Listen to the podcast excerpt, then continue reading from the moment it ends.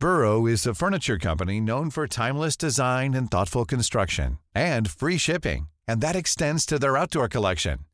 Their outdoor furniture is built to withstand the elements, featuring rust-proof stainless steel hardware, weather-ready teak, and quick-dry foam cushions. For Memorial Day, get 15% off your Burrow purchase at burrow.com slash ACAST and up to 25% off outdoor. That's up to 25% off outdoor furniture at burrow.com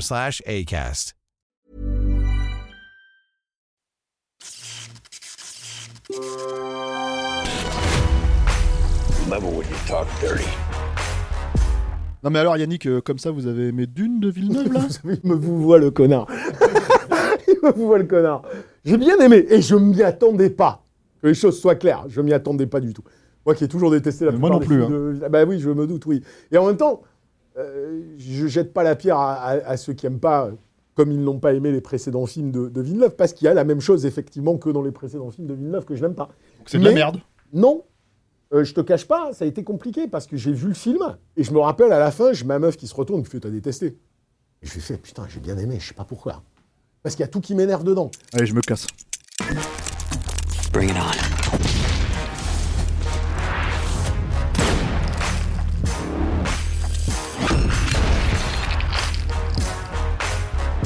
Don't. Salut, c'est Yannick Dahan et aujourd'hui on va s'attaquer à la sortie en Blu-ray d'une variation, voire une relecture, mais pas vraiment une adaptation du mythique Dune de Frank Herbert par le plasticien du rationnel en berne qu'est Denis Villeneuve. Un cinéaste dont j'ai longtemps abhorré les films, et ceux qui m'ont suivi le savent très bien, mais qui, depuis qu'il s'attelle à des sujets plus grands que lui, développe l'air de rien une sorte de scénographie du totalitaire, assez envoûtante dans son ascétisme et paradoxalement pertinente dans son inhumanité toute géométrique.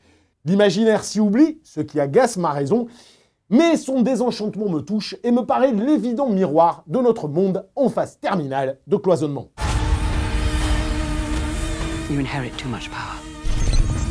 You have proven you can rule yourself. Now you must learn. Something none of your ancestors learned. My father rules an entire planet. He's losing it. He's getting a richer one. He'll lose that one too.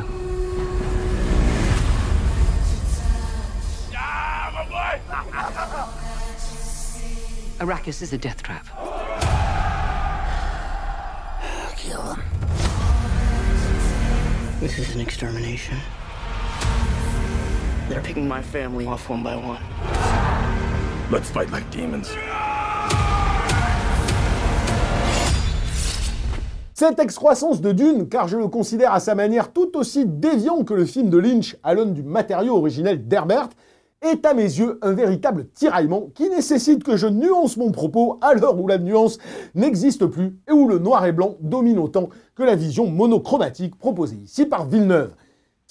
Parce que ma raison y voit de nouveau tout ce qui pouvait m'agacer dans son cinéma, jusqu'au catastrophique premier contact. Un cinéma faussement cérébral mais psychorigide, désincarné, à la mise en scène unidimensionnelle, en fatigue dans son désir de glaciation des sens et totalement construit sur une terrible rationalisation de l'imaginaire. Je me suis dit, attends, j'aime pas comment il filme, J'aime pas cette façon de penser euh, forcément à la production design, j'aime pas ce côté monochromatique, j'aime pas tous, les travers de Villeneuve, j'aime pas cette pose pseudo-intello alors que c'est pas si profond que ça, j'aime pas ce côté j'aime pas ce côté blockbuster triste, euh, et c'est pour ça que j'aurai toujours le gamin en moi qui préférera un truc aussi stardé que le Lynch, mais parce que le Lynch, il y a de la couleur, ça pète, c'est fun, c'est le cinéma, c'est le cinéma que j'aime, c'est le cinéma qui a un côté aventureux, malade, que j'aime.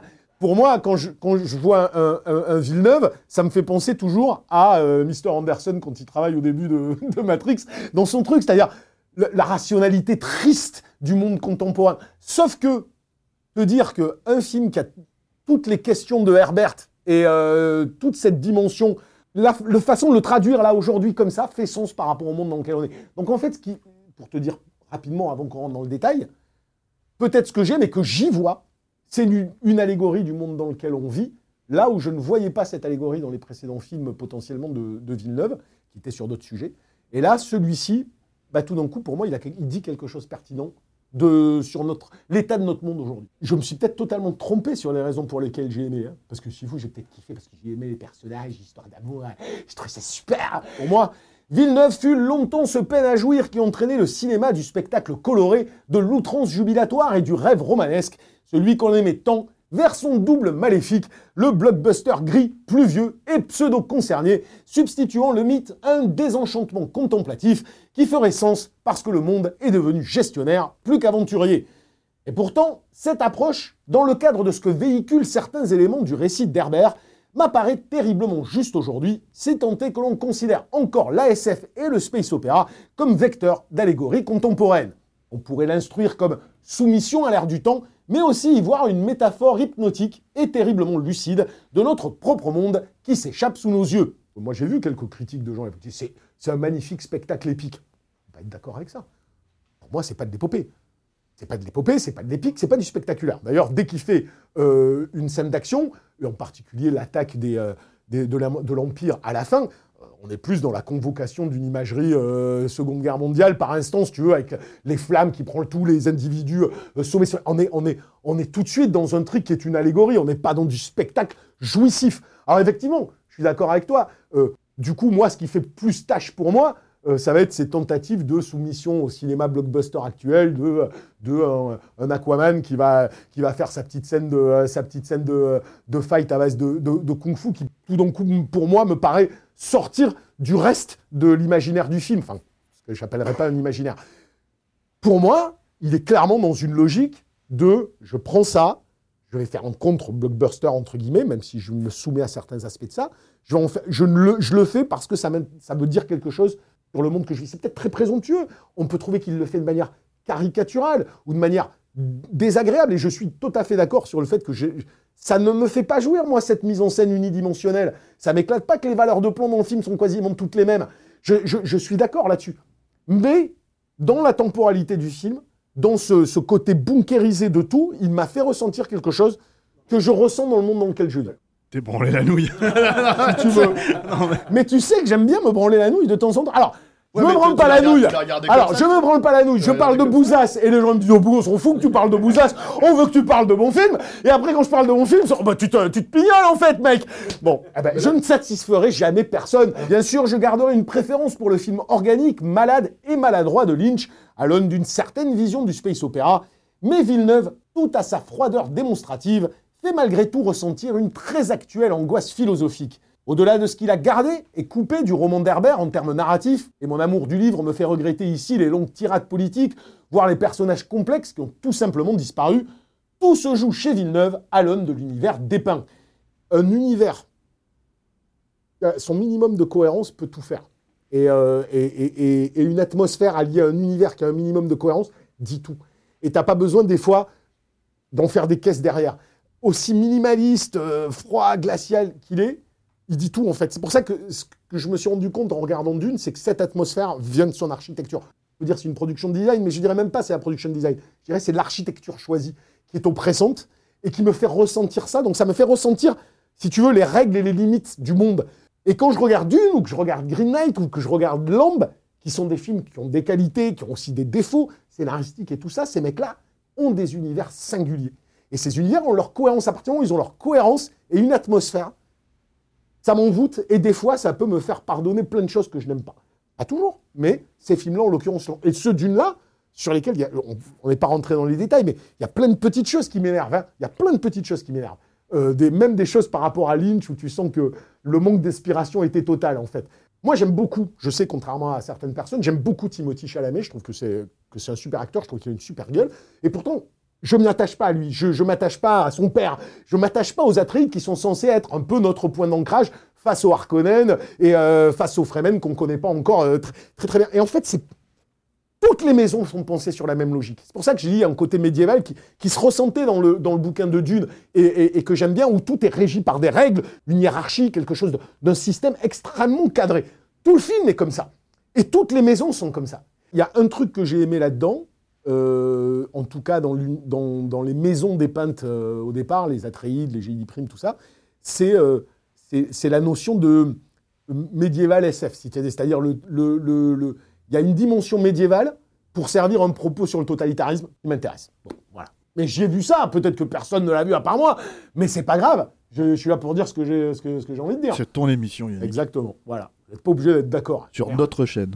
Vous n'êtes pas d'accord Il n'a finalement gardé du space opéra politique que la politique de l'architecture qu'il a construit, peu importe les maisons en présence, comme un gigantesque système totalitaire, une bunkérisation stalinienne de l'univers à laquelle la planète Dune n'échappe pas, mais qui progressivement, très progressivement, devient le grain de sable organique et spirituel qui enraye la machine. Mais à peine, l'épice, l'esprit et l'organique, puis le spirituel qui invoque le messianisme, est étouffé, empêché pendant tout le film, et peine à s'extraire de la peur qui alimente tout le système, comme tout rêve et toute utopie dans notre monde d'aujourd'hui. Ce n'est qu'à la toute fin, quand le sang, la sueur, quelques larmes et une subreptice couleur rouge qui s'invite sous une tente, que cette première partie, d'autant plus volontairement désagréable qu'elle convoque une sombre imagerie des horreurs de l'histoire, et sens. Et ils nous mettent des briques rouges. Le, le rouge, c'est quoi? C'est la couleur de la violence. C'est la couleur des. C'est ça.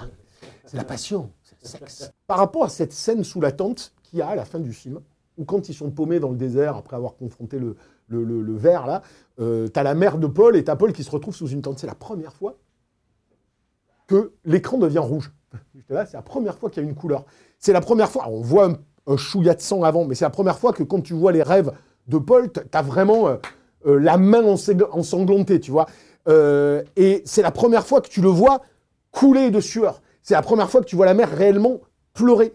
Et, euh, et en fait, en le revoyant, je me dis, il y a quelque chose d'extrêmement ac- actuel, c'est-à-dire, euh, et qui est difficile pour le public d'aujourd'hui, c'est-à-dire que dans le bouquin de Dune, euh, et Julien disait quelque chose de très juste là-dessus, sur toute la spiritualité, toute la dimension psychédélique aussi de l'é- de- de l'épice, qui n'est pas trop appuyée ici, mais en fait, rien n'est appuyé sur l'épice, parce que c'est quelque chose qui l'amène, le grain de sable, c'est un peu facile quand je dis grain de sable, mais c'est ça, comme le rouage qui va enrayer tout un système qui est plombant pendant 1h40 de film. C'est, tout est stalinien. Même la ville euh, sur Arrakis, elle est, elle est, c'est un gigantesque bunker. C'est-à-dire, on n'a pas d'issue. Et l'autre chose que j'ai bien aimé, c'est pour ça que le, film ne peut pas plaire parce qu'il n'est pas fait pour être agréable. Et si tu veux, pendant une bonne partie du film, euh, j'ai cette oppression, j'ai ce sentiment d'oppression.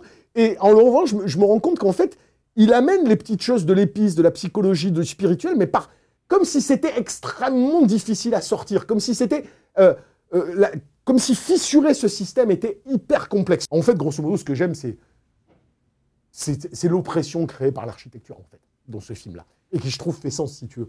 Et comme il y a peu de dialogue, euh, ça je me projette sur les atermoiements de, de- de ces personnages. Et ce que j'ai aimé, c'était ça. C'était, c'était que tu sens ces personnages sont tous rigides, sont tous presque psychorigides, sont tous froids, et que du coup, quand ça craque, c'est subtil, c'est pas outrancier, et ça craque un petit peu, et ça amène un petit peu les choses progressivement.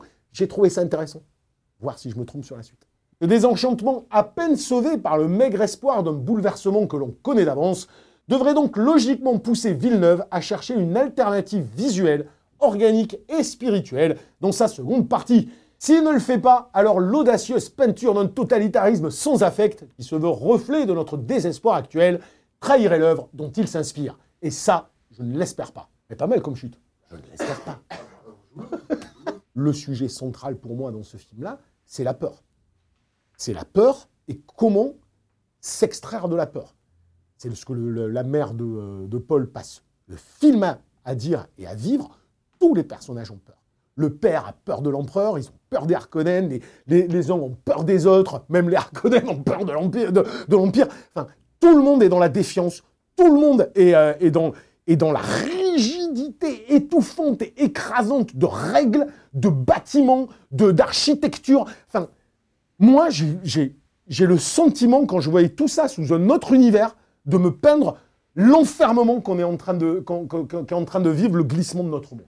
Donc, peut-être ne l'a-t-il pas fait exprès, peut-être c'est sa vision nihiliste à lui depuis ses débuts, et désenchantée, mais tout d'un coup, elle percute avec le réel aujourd'hui. Et là, ce film-là, pour moi, percute avec le réel aujourd'hui. Après, vraiment, je suis très attentif à la suite, parce que pour moi, la suite doit pouvoir totalement justifier cette première partie. Si elle ne va pas dans ce qui me semblerait, moi en tout cas personnellement, cohérent à traiter, c'est-à-dire l'organique, le spirituel, l'espoir, le messianisme, mais dans ce qu'il signifie réellement, s'il n'est pas une contrebalance totale de, de ce monde stalinien posé là, alors pour moi c'est complètement raté et je réviserai probablement euh, ma perception de, de ce que dit Villeneuve. Sachant qu'il l'a jamais fait de toute façon. On verra. Mais vraiment, c'est, ça va être la grande question. Voilà, la Minute Yannick Dans, c'est terminé. On se retrouve la semaine prochaine avec un film, on l'a pas décidé encore, donc je ne sais pas. Euh, je vous rappelle que cette émission peut être écoutée aussi en podcast, et comme d'habitude, hein, tout est marqué dans la description. Vous déroulez, vous likez, vous partagez, ça nous aiderait beaucoup. Ça aiderait euh, mes compagnons de Capture Mag et moi-même. Voilà, donc sur ce, je vous dis à la semaine prochaine. Ciao Small details are big surfaces. Tight corners are odd shapes. Flat, rounded, textured, or tall. Whatever your next project, there's a spray paint pattern that's just right. Because Rust new Custom Spray 5 in 1 gives you control with five different spray patterns. So you can tackle nooks, crannies, edges, and curves without worrying about drips, runs, uneven coverage, or anything else. Custom Spray 5 in 1. Only from Rust